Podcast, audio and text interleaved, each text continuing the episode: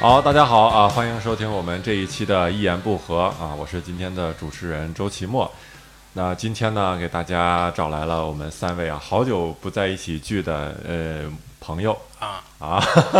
这个上次我们四个在一起录，好像还是在这个教主的车里啊，对所以对今对天来的三位嘉宾，一个是教主嗨，大家好，啊，一个是小鹿，大家好，哎，还有一个石老板哎，大家好，啊。嗯，啊，我们这一期为什么四个人聚在一起呢？因为我们有一个共同的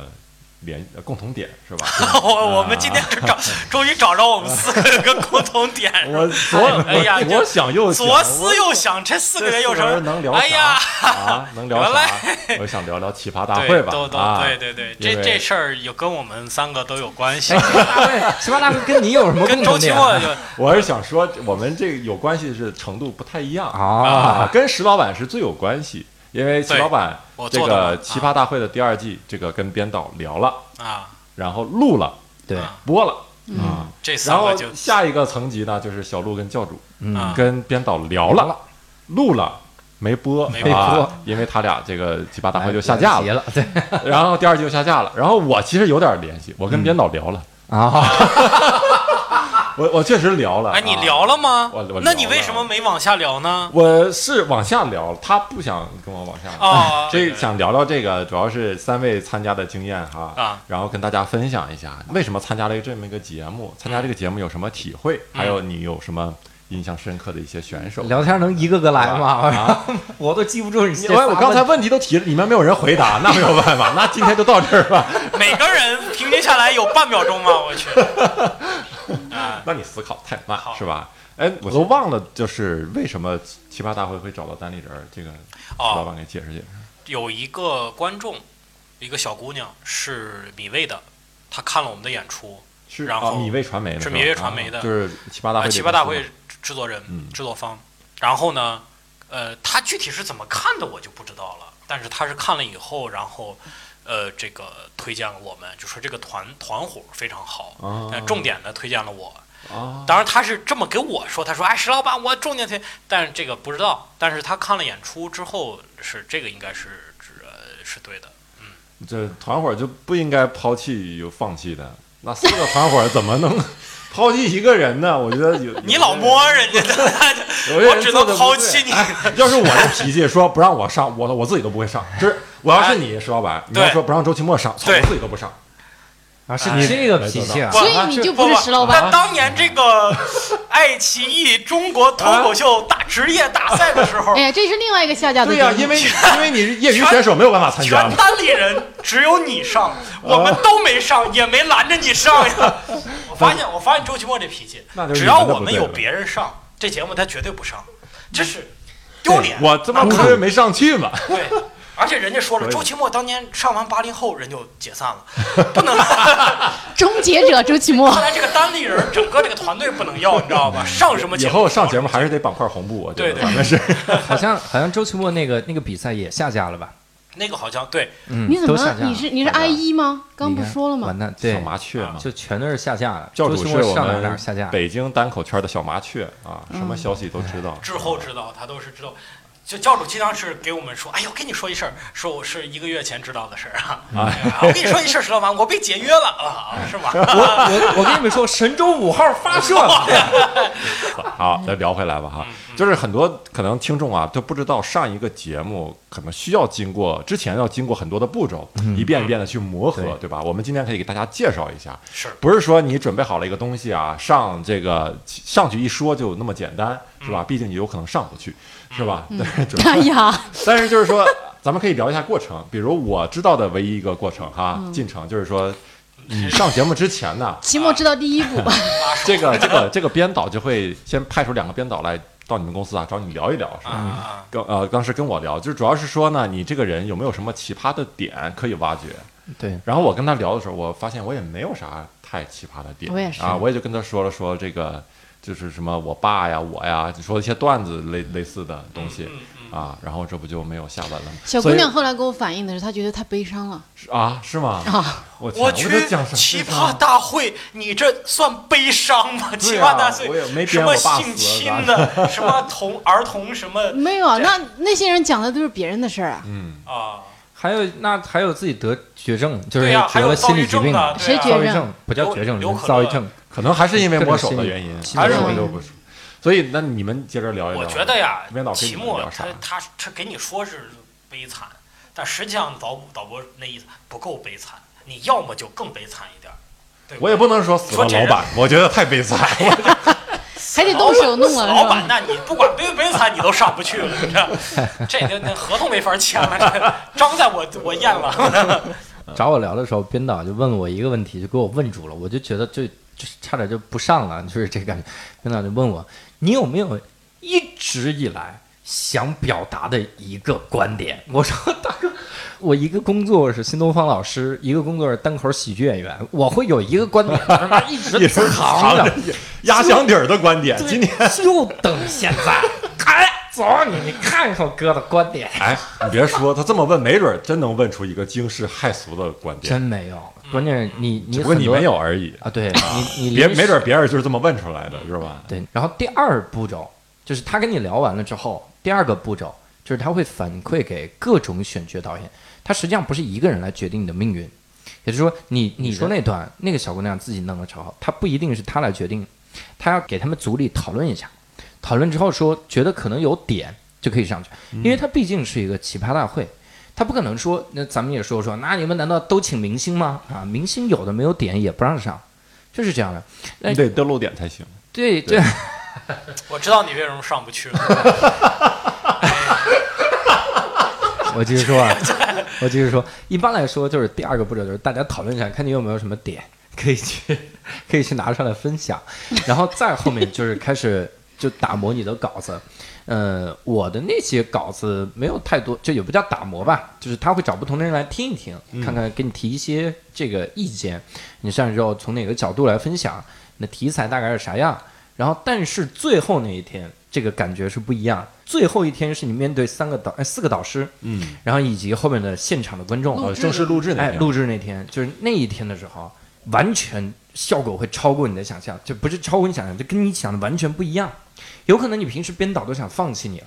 然后你上去之后，你发现哇，效果巨好。有可能是编导每次都笑，编导觉得太逗了，干嘛你你你赢定了？上去之后没一个人笑，就是这样。我那属你于属后于者哪，种我肯定我是属于后者。先说说， 所以你那个即使没下架，可能也不会播。哎，我其实挺开心 下架。对，校主听说下架之后，简直在家里笑的都疯 了。哦就你你讲的大概哪些说是让就是之前编导觉得挺好的，然后但是现场没什么你效果。看啊，我你之的前主题是啥？对他之前跟我说说你有有没有一直想分享的观点，我就很明确我没有。他说你只讲段子也行，我就挑了几个我来讲，我觉得会有共鸣的这个这个点，就是我讲单口喜剧事业以来遇到的各种各样的观众。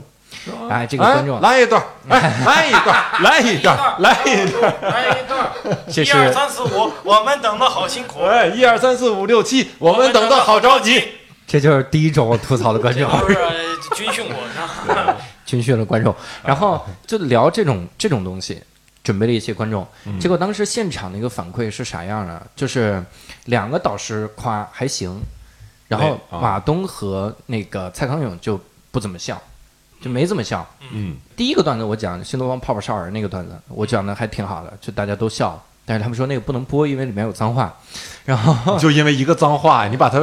去掉了讲不行吗？哎呀，我觉得这个都不是理由，而且那期俞敏洪还在，你说点新东方的梗多好呀！不，然后就中间那几个说观众的点啊，我很明显能感觉到现场的观众不敢笑，然后马东和那个蔡康永是也不敢笑，就是他们会觉得为什么不敢，笑呢哎，他说他其实有一句话说的特别好，他跟我聊的时候，他说这种高晓松说嘛，这种单口就是冒犯性特别强。他们说你你问高晓松你觉得好笑吗？高晓松说我可能笑点很低，我觉我觉得他每个都挺好笑的。然后马东他们就说说中间那几个完全笑不出来。然后你知道都到什么程度了？就四个导师开始教我怎么做单口，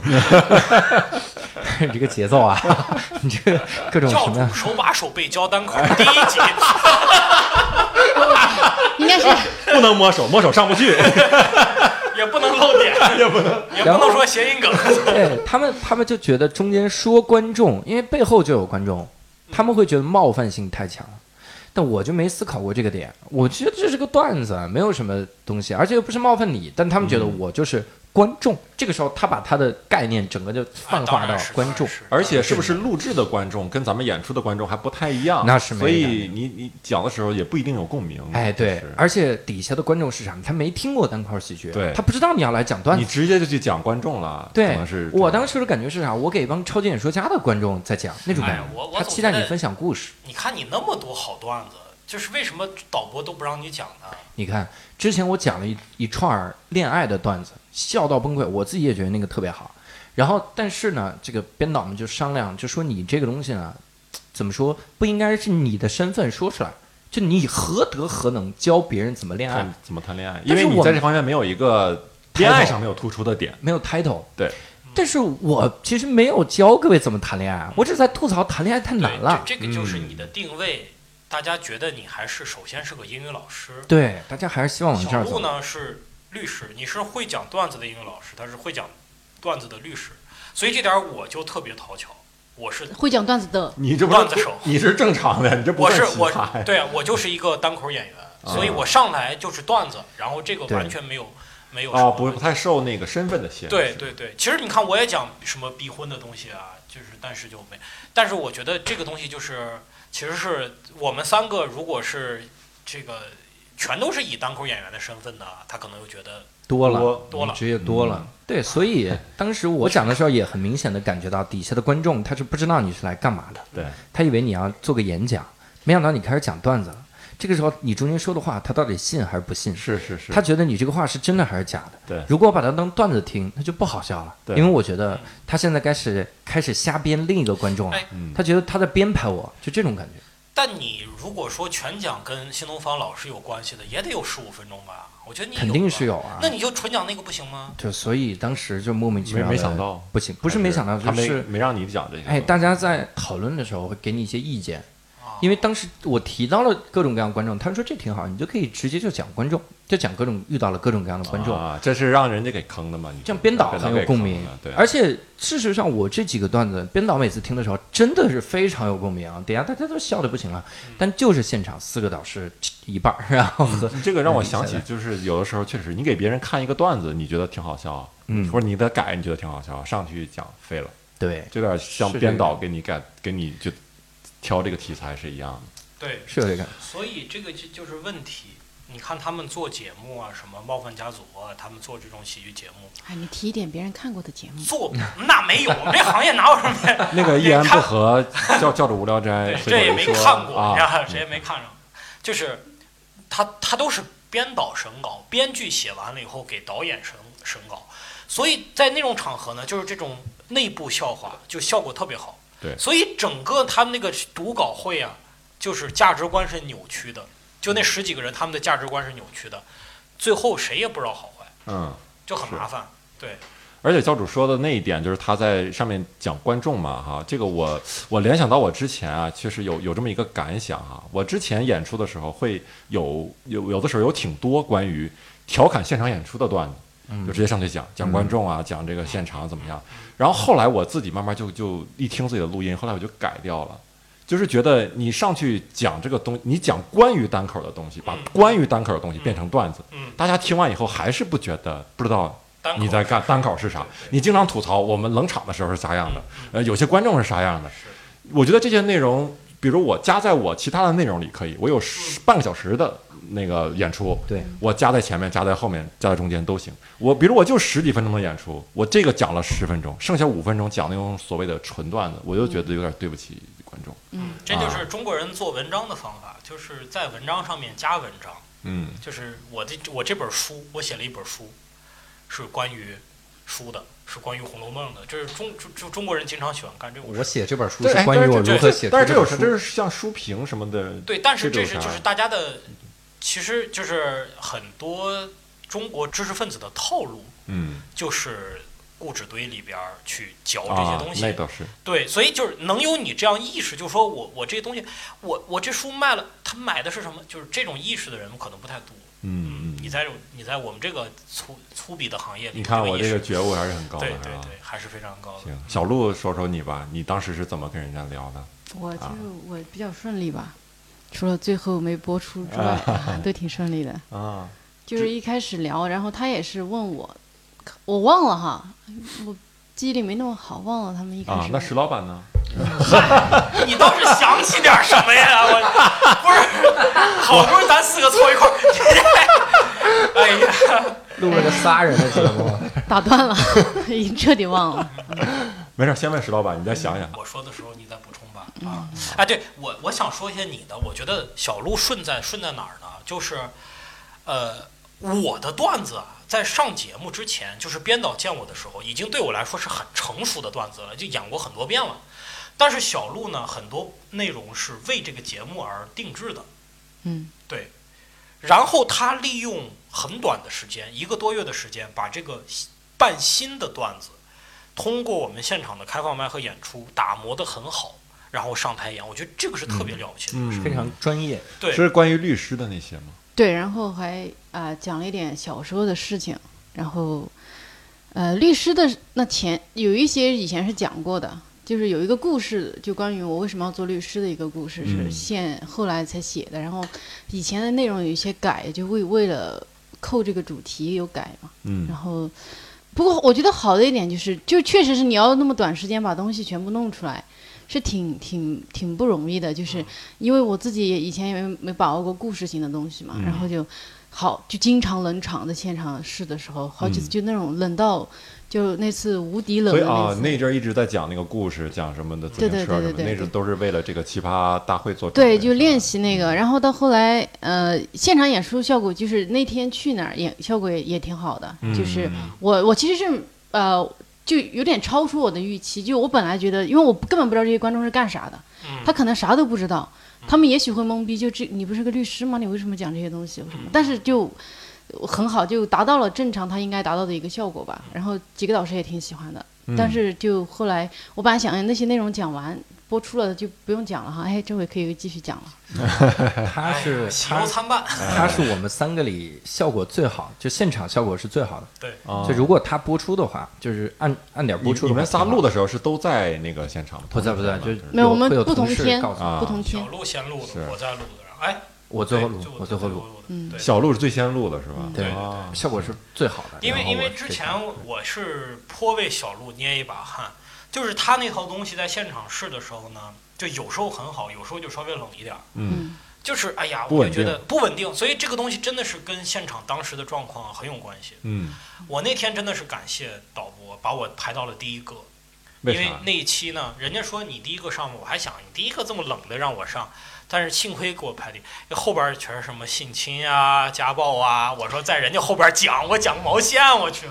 肯定没效果。对、啊，后面话题太沉重了，是对，吧？中间有一个主持人，就是过渡一下，还是真的有帮助。你们之间有有没有主持人吗啊？？没有没有啊。之前有阿球，就是做即兴戏剧的，带着大家去热场。啊，但这但个但中间就是马东会调节一下气氛，说，哎，那我们看下一个。他就是主持人了，相当对，于他就是主持人啊啊，但是他可能呃，我不知道你们那边哦，他的可能受点影响吧。我那边是我印象比较深，我前前是呃那个毕导，毕导就是讲写公众号那个嘛，嗯写的很好笑，然后他把公众号上面很多东西就现场 PPT 展示。嗯然后呃，就讲的是就方式就挺好笑嗯的，就观众也笑得很开心。他票特别高，拿到了九十八吧，嗯一。百一百人拿到九十八，那小鹿，那你这个节目反正也不一定能播出来，你 说你还但记是得肯当定时肯定不能播这出个来了啊导。师对吧？跟你都交流些啥了？跟你说啥了？那呃，次马东有问我说，呃，比如说收入啊，然后有问说，呃，做这个多长时间了，啊，然后就是为什么要做这个，然后哎还讲了些啥，反正最后有一很有意思。我下场的时候，就他们都还挺开心的啊。然后那个我我本来以为说高晓松可能还会为难我一下，什么没有，他也就挺挺好的啊，啊就，是你是不是去之前都有点担心？啊，他会，啊对，乐呵呵的就是。然后后来我下场的时候，我听到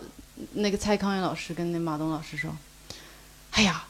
他很好玩呢，他自己都有很重的口音，他还说别人有口音 呢，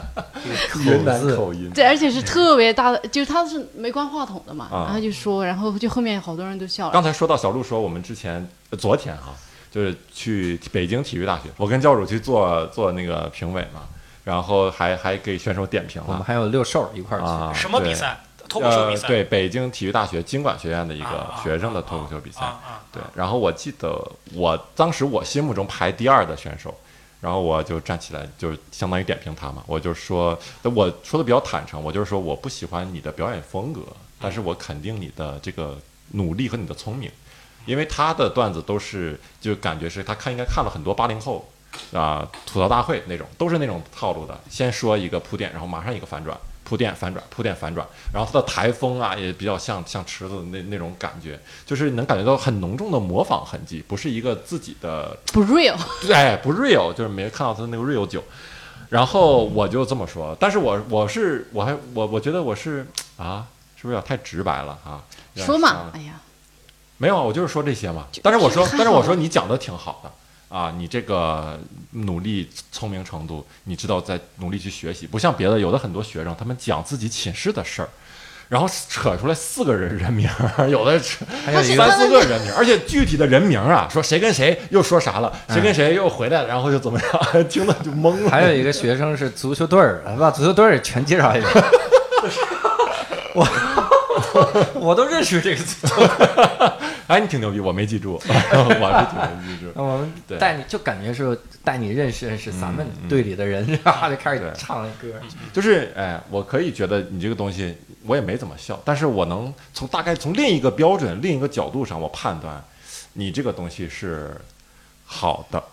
综艺节目它有要就这是样你的在节效目果上 real，它也是，简哎，它也是不是，它也是节目的一个卖点。对，嗯然后啊如果得你感觉是一直你要捧着说，它可能也没啥可剪的。就不把你剪对，你出来看嘛，《演员的诞生》为演员这个诞生节目主要的卖点不就是这些导师怼怼演员对吗？，所以有的时候没有，它还得硬设计一些。对嗯，导师之间影导师设跟计选手他之的间表有情，章子怡的表情，很多是时候是就不是那个时候的表情，它嗯是插哎进，去的。他给他对对对，顺着 mix 所以所在以一所以起，这个事儿最后跟包括跟袁立两个两边撕逼，我觉得就是说从意识上面讲啊，宣布了这一类型综艺的一个没落，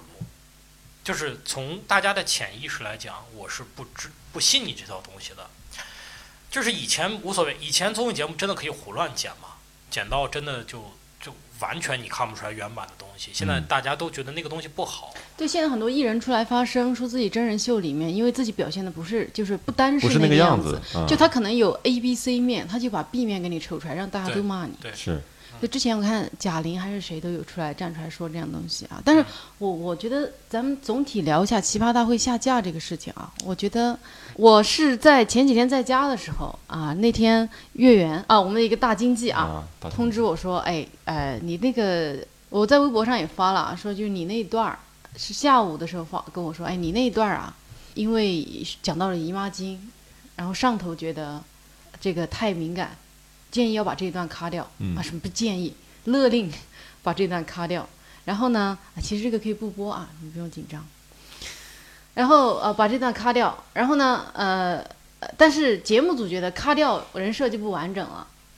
然后就说那就不就整段拿掉吧。然后那个月圆就跟我说，然后呢，我突然想，嗯我之前我我这个不是好久没播嘛，然后我经常别人就会介绍说，哎呀，说我上奇葩大会什么的，可能被剪了，被剪了，被剪了。我这个乌鸦嘴真的是成真 了，我说了好多次，哎，终于把它说成了。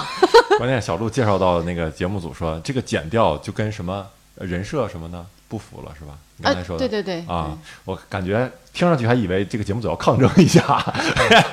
结果直直接拿掉了，是吧？整哎个，都拿对掉了。对对，然后后来，呃，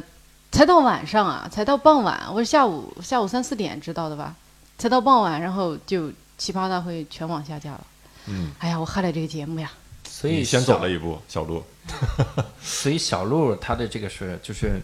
参加之前就已经知道，我就看不到我了。他有预感，哎，等就是同你时录完这以个后，感觉好久没播你的那一期，对是吧？嗯说是应该就是没播的，我估计没播的那些存货吧，估计都是在一直调整、调整、调整。对。 那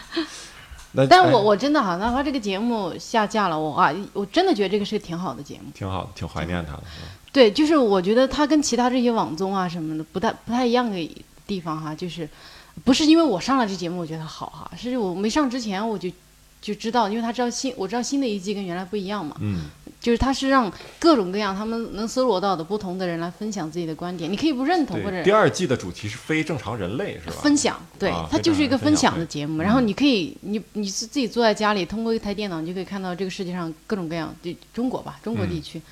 各种各样不同的人在过什么样的人生，他们有什么样的想法。我觉得这是让就现在大家这个肉身不能动的人，你就只能选择一条人生路线的人，可以看世界的一个方法。嗯，我觉得挺好。好的，就可以给很多人很多启发。是又不像一席那么装。哎啊， 来来，石老板说说你的演出给你的给别人什么启发了？你的那一我期给我本来觉得，本来啊，本来觉得，哎呀，这个节目砍了，你说这个对我影响多大？后来看看石老板的粉丝量增长，我觉得也没有什么影响。 哎呀，所以我我是想呀，现在大家都想当明星红，太难了。我我劝大家呀，好好做自己的，你就是演现场或者是偶尔对。耕你那一小块地了，只能是对对我是一点都不太我严觉重得对，指指指望这个奇葩大会算是绝对的 S 级的节目吧。你看那几个咖，然后呢，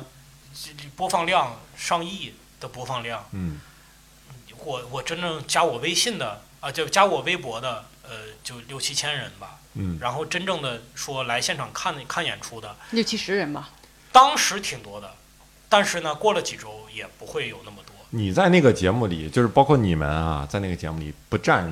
优势，甚至占劣势，因为你的东西只是好笑，没有给哎，我人我惊喜的我感觉。我不这么认为，我不这不么是认为我为什么说这个话，就是因为我我没怎么看第二季，这这不来不及看了就下架了，没有办法，我就得上网搜大家对于这个选手我他妈一点都不愉悦的了选手的选手的评论啊什么的，就为了这个一言不合是吧？然后我发现大家印象特别深的，大家评论的印象特别深的，都是所谓的奇葩，就是他对讲的东西都是很惊奇的，比如说超刘出啊，有个什么可乐讲躁郁症的，对可乐。还有呃什么讲什么博物馆的和森堡吧，嗯对，何还思有宝本来就是大 V 啊了，对对，然后还有什么，就是感觉那个东西就不是你日常生活中的，对，然后他们会有兴趣。像你就是石老板唯一一个上的嘛，点评你的很少。我看到唯一一个豆瓣上有一个，他把基本每个选手都点评了，然后说石老板说这个挺好笑的。看了演出啊，好笑，段子是挺好两个，字但是啊，能看出来石老板不是那种生下来就能说会道的人。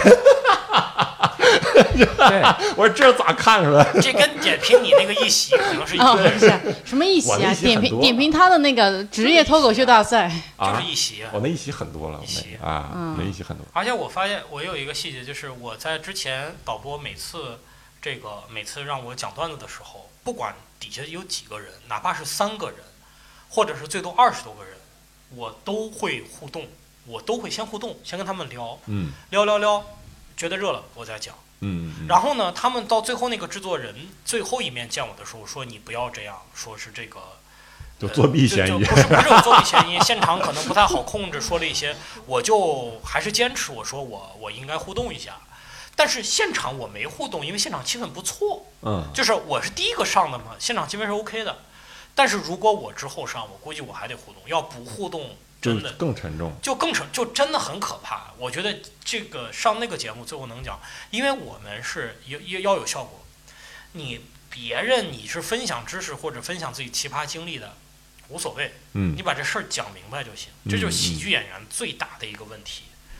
真的是也说公平也说不公平，就是说我今天讲的段再好，你没笑，那我今天就是失败。我也对自己知道我失败，我对不会给你找补说。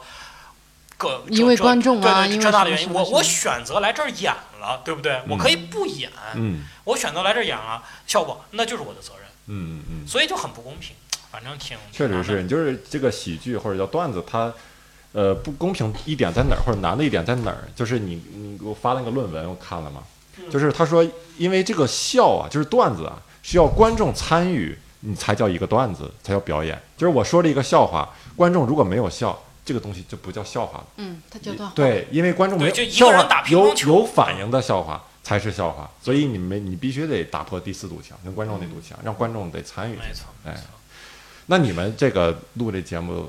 就跟你们同期的也好，或者是你看的这个什么别的期的节目也好，有没有让你觉得这个印象比较深的那些选手啊，或者挺有意思的录制的时候一些事儿有吗？我我感觉台下大家都特别的，就是就是正常人交流类对对，都都很正常。这是我觉得一个很，对，比如啊，那你清之华前抱那的个期谁，待是啥？去了以后那个就是清哦华那个那个博士哎，呀，那个那个有点不正常。那个那个哎东北杨东北口，讲啊，对对讲讲对，清华博士是咋回事？正好我也没没看过 哈，代杨替杨奇涵是，他也以前上过很多节目，啊他是又又是懂国学，又是当过村官，又是当过公务员，然后呢，言论是那种就是又又有中国传统，又有自己的标新立异，整个是一个新国学派那种网络学究那种感觉。啊，他在台下，我们都感觉有点儿看怪过。怪的，对，有点亢奋。然后他就会，就是你们几个人聊天，他就会走过来，然后说几句话，就说几句还观点还挺大的那种话，然后又走了。比如说我们假设我们几个啊，我们觉得这小乌龟挺好的，他过来说哇都得死，然后走了，然后就是不是这样观点 很大。对，就是就是就是类似这样。是看透了，所以，而且我之前跟他就是海选的时候在一块儿，我觉得哎呀，我当时觉得还这样还能。哪有还海能选？上，还还能来航海选，但是它效果还是不错。就是它那套东西，它自成一派，它有套路的，他看过超级多的书，然后他是引经据典，加自己歪解，就那套东西观众还是买账的，挺有意思的。这人、嗯就丢个书袋再评点评一下。我那期还有什么？还有那个宅舞团，就是宅舞啥意思啊哎，就宅男干的舞，只能是这样理解，啊？啊就是很二次元，然后那种舞团，然后穿的也很奇怪，穿的就那种像哇，就王子一般，真的是王子一般，你一看就知道王子，紫色头发的王子。然后还有那个啥，有一个女孩是大码时尚，什么叫大码时尚呢？哦，知道。加大码，她说胖女孩也要有时尚感，嗯她就教胖女孩怎么怎么穿，穿时尚哎，然后怎么纹身啥的。我那期大概就是这样的，但是我也没细聊，因为我沉浸在我失败的痛 苦里。哎，所以你们你们上场的时候，哦，你们在场下的时候，那些选手上场，你们在后台能看到吗？对，是那彼那此他有一彼个此大的屏幕就给是大你一起屏都能看，看到，所以你们会聊这个关于这个选手的一些事儿，可能也没有那么熟，也没什么好聊。没对啥就是好主要聊是的看着是吧？对，但是啊坐哪儿就行。而且我那场还有好几个特别牛逼的人呢，嗯，比如说那个以前的那赵普，就是央视的主持人。啊对我那天有冯唐，冯唐在上面耗了一个多小时，啊，冯唐这个，反正我看大家的对他的评价就是，疯了慢慢越来越多的人在在说他油腻，感觉就之前疯很了多。他上去待的时间太长了是，吗？硬硬核油腻， 硬核油腻，我操，那是啥呀？橄榄菜吗？就是五月又散油人里面还有个 核。 哎，午夜散人，硬核油腻。对，我我那个时候，我我唯一看了一个片段啊，就是不小心看到啊，那么不小心啊看了我还有看了史老板那那一期，然后就是那个女孩说她自己特能吃嘛，小猪猪，小啊特能吃，我觉得石老板特别喜欢那九小女孩，他每次说起来，他说这个小女孩的名字都特别可爱，小 猪猪。小猪包，去去九十块钱的人均九十块钱的餐厅，跟那个相亲对象，他吃了九百块钱，点了一本儿，嗯，然后小姑娘傻傻的就在那儿笑，说完这个事儿笑，然后底下的那那几个人，导师哈、蔡康永、马东他们就笑，那个镜头给的特别大，大特写。我不知道为啥，我就看到那一段的时候，我就觉得挺难受。其实我知道，我都理解双方，就是小女孩上这个节目也也是名利双收，有有有名有利的，对吧？她可能也不介意说这个事儿。然后底下呢，也确实这是个娱乐节目，对吧？你看有人分享这种什么样的经历也好，我就可以笑，可以嘲笑。但是我不知道为啥，我就看到底下人在放肆的笑，小女孩还还挺就觉得这个也不算个事儿，对吧？因为她把那个相亲对象给吓走了嘛，啊就是后来人家再没找再着也没有联系她，她可能现在还单身。所以我啊不是啊那个我也不知道咋回事儿啊， 反正就是我就觉得我当时觉得挺挺有点悲伤，不知道为啥，我就觉得就这种娱娱就是周大师就永远能够仿佛从所有哎快呀快乐的东西当仿佛中看突出然来看悲到了伤。这种娱我乐的，尝试离的周大师近一点，就是悲可能我的底色就是悲凉。哎我看到，哎呀，我东我哥啊，我 看到了娱乐的底色，就在那一刻，他我确实他特别像我之前一个同事，我之前那个同事去看什么呢？去看东方斯卡拉，就是那个哭了、哎裤裆里塞鞭炮， 喝啤酒，他真哭了，他这这同就底下都笑。那场没有这个鞭炮往裤裆里塞，啊那场就是喝啤酒。这个老几位今儿来了啊，小弟给各位干一个，当当当就干。我觉得我真的我会哭我那个同事就哭了，嗯呃我然后我别人真我就觉得说这妈这是喜剧节目最不大的一不个不，。像你你你说的那种，我真的会哭。但是小猪猪这种，我可能因为我见过他真人哈，嗯我就觉得他真的是傻了傻了，挺可爱。但其实你说的对，你看所有的，不管你现在特别极端的综艺节目，像台湾有，呃，日本有，呃，韩国有，其实都是。你说我们这种呢，只是这种精神层面的一下哈，他们现在已经发展就这种肉体上面对艺人进行摧残，观众嗯笑得很开心，其他人笑得很开心。嗯就这种我就会真的我不会看这种节目啊，就偶尔有涉猎瞟到就觉得这个太过分了。就像他说的那种，就是通过摧残自己的肉体来。嗯那样赤裸裸在我面前，通过摧残肉体来挣钱的，我也是觉得特别难受。对，这感觉就是每个人看角度的看事情的角度不太一样。你说拿东方斯卡拉举例，就是你说你那朋友看看哭了是吧？我也我还见过这种，就是某个行业的大牛跟他聊天的时候，真的就感觉很有修养、很有涵养的一个人。他英国留学好久回来，然后他说他就他他去看东方斯卡拉，他觉得特享受，因为他说哇，我能看到就是冲劲儿，就是人的那生种猛性的那种冲劲儿。嗯，他说我我欣赏这个，就太过瘾了，说那种就是他欣赏的是那种冲劲儿。嗯啊，所以就是就是相当于低俗，或者是叫也不哎，说这词儿也不太好哈，就是得注意。反正就是这种俗的东西给他的带来的享受是另一层的，原始原嗯对原始的那种冲劲儿、生命力，他感受到了这个嗯嗯啊，我觉得这个还挺有意思。哎呀，我也特别容易从所有好多娱乐当中就难受。我之前去泰国，不是去了一趟红灯区嘛，啊，然后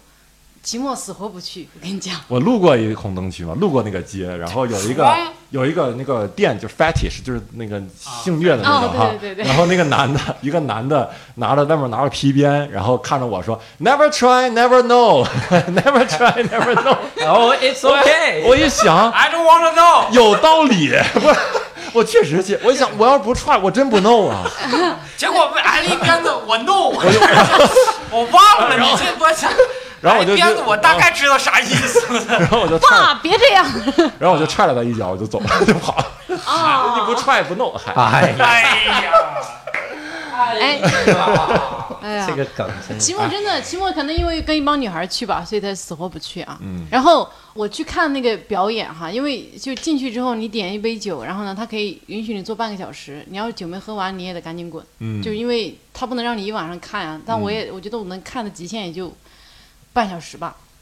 就那些女的啊，就是有些你就看那些女的在上面跳舞的，有些身材好，有些就不好，因为她们都是那种无上妆的那种嘛。嗯就就中间那个酒吧是这样椭圆式的，然后中间有一个椭圆的舞台，他们就在这个什么，然后有些钢管儿，他们就在那，就是伴，就是听着那种音乐，然后他们也没干啥，就是可能十多个女的就穿着比基尼，上半身还是解开的，然后就在那抖啊抖，晃晃晃晃晃，就是这样。然后，但我就是还觉得挺难受的，比如说有些那种年纪可能已经三四十的那种。呃，也不是说年纪大哈，但是我我们总觉得说你做这个行业，大概就二十左右的小姑娘愿意挣这个钱哈。但是，呃，就那种三四十岁的，就身材你已经能看得出来，就已经比较缺水分了哈。嗯然后在上面扭啊、跳啊什么的，真的你就觉得挺难受的。然后我之后后来，呃，我就会觉得就，其实就是生活所 迫。 然后你就再也不去那种地方，然后他们就饿死了。对呀，就不用干啊死 饿死。啊我我我总共就在泰国那么几天，我肯定不可能再去一次啊。不是，人家是个娱乐节嗯目，无论东方斯卡拉也好，无论是哪，也没有人逼迫着他干不是的，人家我干我这我个。我懂不的我觉得有有不能生活这么逼迫着他看了，嗯就是我呃他我觉看得了不能这么非黑即白，他们呢是没有选择，嗯就是不干这个真的。泰国很多呢，就是最贫嗯苦的地方，不是说不是说什么什么曼谷的女的去干那个，嗯不是的，别的小地方它是小地方，就是就很多。我跟你说，就是老挝、缅甸，他根本都不是泰国人，嗯就是更穷的对，连国语家言都不通。对，所以他其实他没有那么多的选择，他女孩儿就就就对没工作，而且我还看到，你知道前面一排坐着好多白人那种男的嘛，那种嗯大胖子白人，然后呢，就是他们手里也就拿着什么从二十起的泰铢啊哈，二十的、五十的、一百什么的，就那些女的就各种就比较极端的动作对他嗯们，然后他就把钱塞到人家内裤里，嗯就我真的我觉得其实就我跟我们同行的朋友说嘛，其实这些男的。就这点钱对他来说，他拿着这点钱在国家，他自己的国家可能根本没办法生活，是是，但他到这些地方，他就他就当爷了，对，就能活的下半辈子这就是特别，我真的的你就非常明显感觉到特别不平等的地方，就是嗯他们出生啥都不干，他这辈子拿的钱，他可以到这边来，嗯他就可以当爷，他可以随便蹂躏女人。对，你还有泰国现在那个那个那个那个卖妻的那个租妻的那个制度嘛？租期，对，泰国可以租妻，就是你看到我看到好多在泰国的那个白人，他的带着一个那种那种大概就四十多五十多的呃女的，但肯定比他年轻很多，就那种特别老的老白人。嗯男男性，然后呢，带着那种特别比他可能年轻二三十岁的那种，就是我一开始很好奇啊，到后来我才知道，就是我好好奇他们为什么会弄一个，好像他们语言也嗯不是很通的那个样子哈。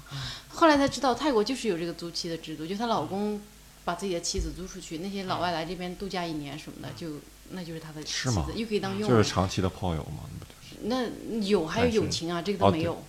对啊，这是花钱的是吗？对，就是完全花钱，嗯然后就可以给你，就那一年内他就给你履行妻子的所有义务，钱还是她老公收。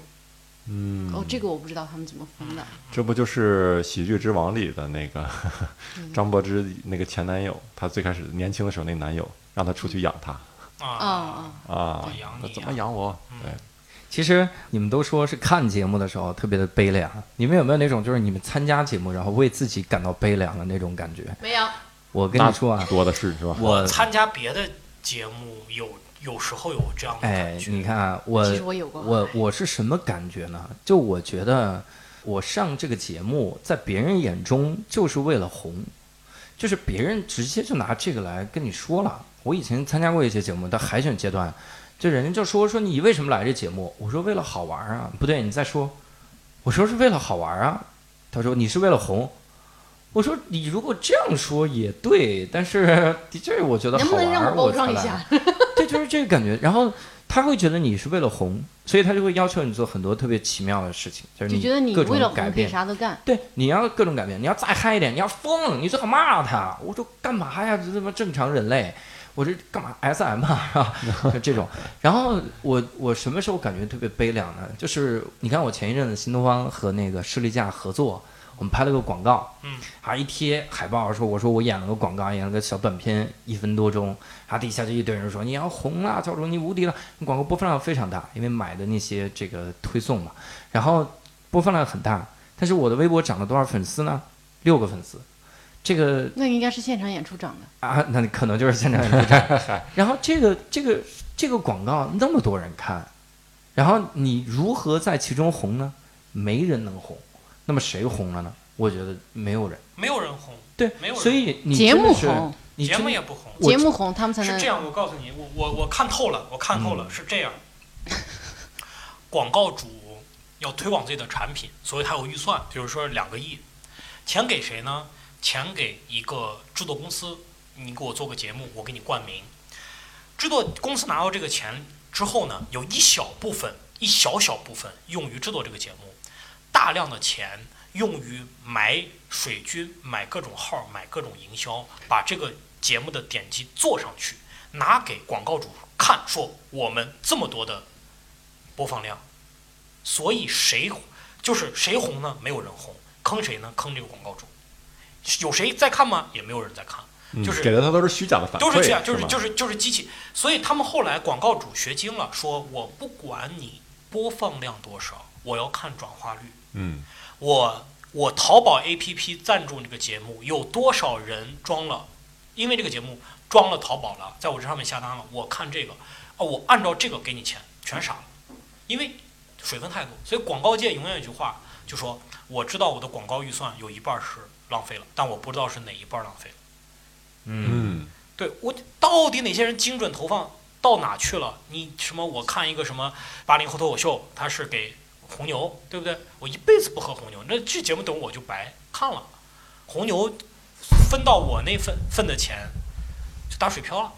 有多少人看了那个节目？我要喝红牛，没多少。